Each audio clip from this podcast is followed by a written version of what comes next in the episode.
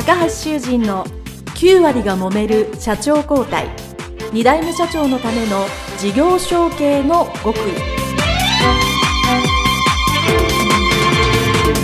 この番組は2代目社長専門経営コンサルタント高橋修人が経営に悩んでいる2代目社長やこれから社長になる後継者に向けて経営力を伸ばし会社を引っ張れるリーダーシップを身につけるための番組です。これまで数百社をコンサルティングした実績から2代目社長ならではの悩みを知りその解決のための独自理論によって2代目社長もまた従業員も幸せに仕事ができることを目指した内容です。皆さんこんにちは。第6回目のテーマは資金や財務の管理についてお話しいただきます。それでは高橋先生本日もよろしくお願いいたします。よろしくお願いします。では今回はいよいよ事業承継の準備の3つ目となりますね。はい。現経営者様からのご相談で最も多いのが、はい、この資金や財務に関わることなんです。ああ、そうなんですね。それはなぜなんでしょうか？はい。現経営者さんは、経営者仲間から、まあそういう事業承継をするとい。う話をした後にですね、はい、意外にお金がかかったというお話を聞いて、驚いている方が多いためだと思います。はい、社長が子供に事業承継をする。それを社長の座を渡すのに、そもそもお金がかかるということをですね、聞いたことがない方が多いせいだと思います。なるほど。では具体的にどんなお金がかかってくるんでしょうか？はい。事業承継には実はかなりの、まあ、資金がかかりまして、はい、一番大きなものとして、はい、株価の対策と資産の管理というこの二つがあります。はい、これらをですね、長期間かけてじっくり準備をすれば、支払うべき資金とか、まあ、税金とかを節約することができるんですけども、これが急にしてしまうと、意外にかかってしまったということがあるんだと思うんですね。と、その株価の対策と同時に、はい、企業の財務体質の強化を並行してしないとですね、うんはい、後でまた莫大なお金がかかってくるので、これは会社だけではなく、個人、はい、社長さん、もしくは小木さん、個人のお金にもつながってきますので、そこで意外にお金がかかったというお話を聞くと思います。例えばですね、うん中小企業では、最低でも1000万の資本金がある会社が多いと思いますので、その、いわゆる株、自分の会社の株を後継者さんが買い取る、もしくは譲り受ける、そのためにはですね、やはりお金を用意しなければなりません。はい、1000万の企業が1000万かというと、実は、有料な会社、まあいい会社ですね。これまで生き残っている会社は大体いい会社なんですけども、はい、そういう会社ほどですね、これまで利益が積み重なっているので、うん、数千万から場合によっては数億円の資金が必要になる場合がありますので、はい、これを用意するのは、並大抵のことではないですよね。まあ、ただし、これはあくまでも、まあ、計算上、帳簿上のことなので、実はこれを現状に即した適正な価格にするとい。うことができますので、これを専門家のアドバイスとともに実行することができます。私の事例で言うと、実際数億円かかった会社さんが、半分ぐらいですね、50何パーセント実際適正にすると価格に直したという事例もありますので、その分お金をですね、社内に残すことができたという事例があります。なるほど。中小企業は、オーナー社長からオーナー社長へのバトンタッチですので、はいこの株も最終的に後継者さんが全て受け取ってこそ、事業承継が完成した、はい、まあ、いわゆる成功したと言えるわけですね。はい、ですから、どうやって渡すのか。はい。まあ、これには様々な方法がありますし、えー、かなり専門的ですので、はい、まあ、ここでちょっと声だけで説明するには、ケースバイケースがありすぎてですね、はい、お話できないんですけども、はい実際はですね、コンサルティングの現場では、我々のような専門家、当然税理士や弁護士さんや様々な専門家と一緒に、まあ数年から10年かけてじっくり対策すると、無理なく、それほど資金もかからずにできるので、望ましい対策になると言えます。なるほど。ありがとうございます。では、その他は何がありますか？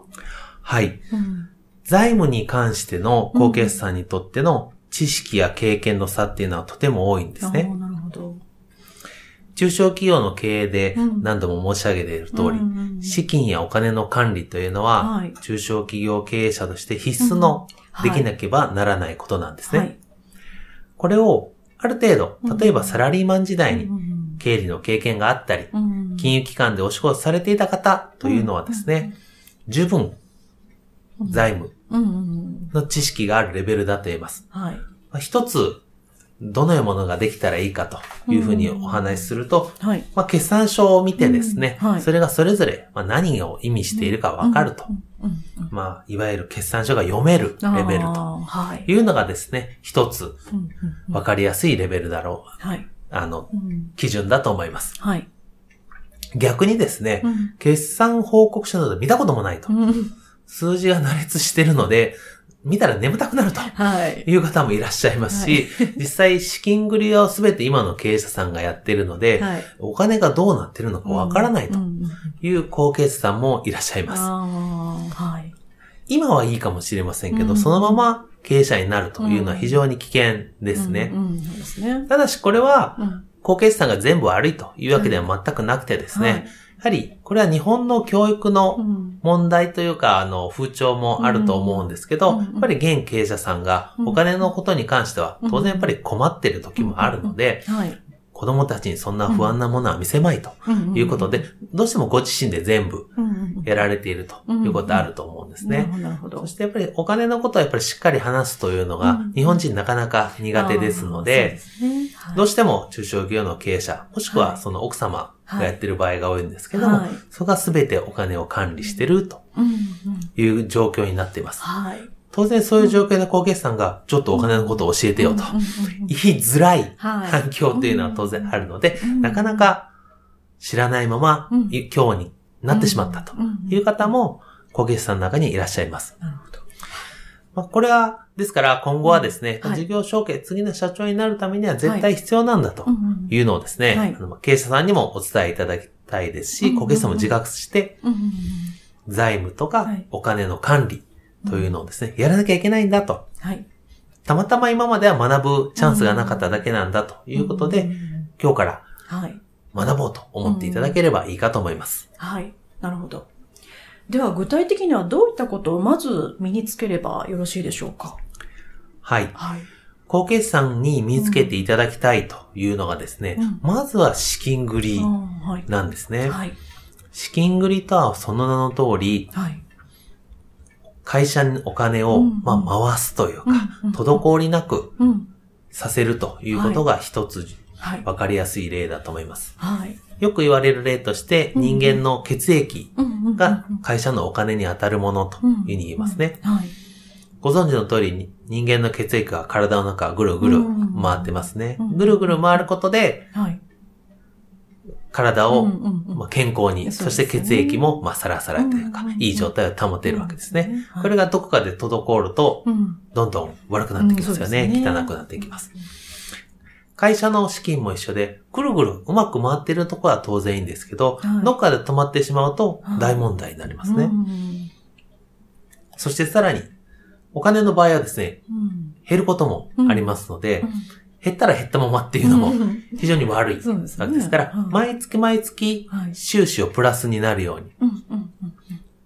まあ、収支をプラスの上にしか、まあ、手元にお金が残るようにし続けなければ困るわけですよね。ある日突然今月お金ないから、お給料ちょっと払えないんだよ。っていうような会社になっては当然困りますから、毎月毎月を見越して、少し先を見越して資金繰りをするっていうことが必要になってきます。なるほど。一見難しそうに聞かえますけども、うん。はい、基本的に全ての会社ができてるから潰れないわけなので、そんなに難しいことはないんですけども、ただ、その会社さんなりのやり方っていうのがあるので、はい、まずそれを身につけていただくということが一つ重要なことだと思います。はい。もちろん私がコンサルシングした場合には、うんうん。まあ、基本のやり方、世の中に確立された基本のやり方があるので、それと照らし合わせて、もうちょっとこうした方がよりよくできるよとい。うところがあればお伝えするんですけども、資金繰りに関しては基本的に今できているやり方をそのままするというのが一番いい方法だと思います。そしてそれを後継者さん自身が、まずやってみる。っていうのが一番ですね。習いながら実践するというのが一番です。まあ、ただしですね、いきなり後継者さんだけやるというのはですね、まあ、なかなか難しい問題だと思うので、現在資金繰りを担当している方とですね、一緒に、まあこれは経営者か、経営者の奥さんか、経理部長かわかりませんけども、一緒にやりながら学ぶと。教えてもらいながらやると。い。うのがベストなやり方です。なるほど。覚えていただくことはですね、えー、多いと。最初は多いなというふうに感じます。まあ実際私もですね、最初はもうあれもこれもっていうのでね、困った覚えがあるんです。最初の半年間ぐらいはですね、まあちょっと小さいミスをしてですね、あの、いろんなとこに怒られた記憶はあります。で、ただしこれ後継者のうちにやっておくと、実は小さなミスを毎日まあしたとしても、まあ例えばどっかの支払いが、えー、ちょっと少なかったり、もしくは忘れてたりしてもですね、えー、実はやっぱり今の経営さんがいらっしゃればですね、えミスをしてもフォローしてもらいます。なるほど。で、このお金でミスするとですね、はい、結構信用に直結するので、これ実は自分が後継社長になった後ミスをすると、かなり信用に響きます。ああ、そうですね。なので、はい、これ当然資金繰り最初にやったら、うん、ちょっとしたミスは絶対全員するんですね。全員して怒られるんですけど、それは後継者のうちにやっておくまあもしろ経験しておかなければならないことなんですよね。その、そこでしたミスは、まあミスなんですが、自分の経験になりますし、毎日会社としても今の社長がですね、フォローしてもらえますので、大きな、致命的なことにはなりません。なるほど。ですから、覚えることはたくさんあるんですけど、なるべく早くやってですね、え身につける。そして一度身につけるとですね、それほど難しくないので、えその後もですね、うん、それほど困ることはありません。うん、なるほど。はい。そしてそれがまあ、まず覚えるというのが第一段階であるならば、その次はですね、その覚えた知識をどう活用するか、という項の方が、奥深いんです。なるほど、ありがとうございます。では、どのように活用していくのがいいんでしょうか？はい。はい、決算書に書かれた数字。はい。この数字の意味はまずわかると。い。うのが大切だというふうに言いましたけど、はい、じゃあその数字を見てですね、はい、じゃあこれを日常の仕事のどこにつながってるんだろうな、とい。うふうに考えることができる。っていうのがですね、一つ重要なことだと思うんですね。出てきた数字を活用するという意味になります。その出てきた数字はあくまで過去の結果です。うんうんうん、その過去の結果をどうやって未来にこれをより良くするか。はい、まあ、いいところはそのまま伸ばせばいいんですけど、はい、あ、ここ良くないな、この数字を改善したいなと思ったら、どうやって改善するために、この現場ですね、はい、売り方であったり、作り方であったり、そういう現場をどうやって改善するかとい。うのにつなげることが、とても大切です。なるほど。どうしても中小企業はですね、目の前の仕事が忙しい方ばっかりですので、こういう財務とか、まあ、机上の計算ですね、はおろそかになってしまいがちなんですけども、この決算書であったり数字というのがですね、やっぱり正しい結果であればあるほど、重視しないということはありえないので、ぜひその意味をですね、知っていただきたいと思いますし、今後はですね、その数字を見てですね、うん、失敗しないための財務の知識を身につけていただきたいなと思いますし、はい、あとはそれを活かして出てきた数字を今度より良くするための計画ですね。はい、中小企業の成長するための計画というふうに導くことが後継さんができれば、とてもいい状態になると思います。なるほど。つまり計画を立てるために、まず知識が必要ということなんですね。はい。この財務や数字がわかるというのは、うん、まさに地のついた計画が立てられる。うんうんうん、よくある計画立てるね、鉛筆なめなめしてちょっと増やしたみたいなのではなく、その数字から現場まで続いているような、そういう計画を立てられるというのは、すごく大きな力になると思います。はい。そして、当然計画を立ててその通りにいかないというのが、うん、とえー、世の中の常ですので、じゃあその計画に近づけるために、どうやって改善、もしくは微調整していくか、はい、それを半年とか1年とかで達成するか、というのがですね、実はい。わゆる経営力に直結します。はい。はい、そして、もし未達成でも、未達成であったとしても、はい、何がダメだったんだろうかと。まあ、反省してですね、次に達成するための材料とすれば、まあ、それは失敗ではなく、次の成功のための糧になりますので、そういう細かな繰り返しというのが、後継者が経営者になるために求められていることです。はい。なるほど。よくわかりました。ありがとうございました。えー、本日は、えー、事業承継の準備の3つ目、えー、資金や財務の管理についてお話しいただきました。高橋先生、本日もありがとうございました。ありがとうございました。さて皆様ありがとうございました。詳しくはホームページにも掲載しておりますので、アシスト2代目で検索をしてください。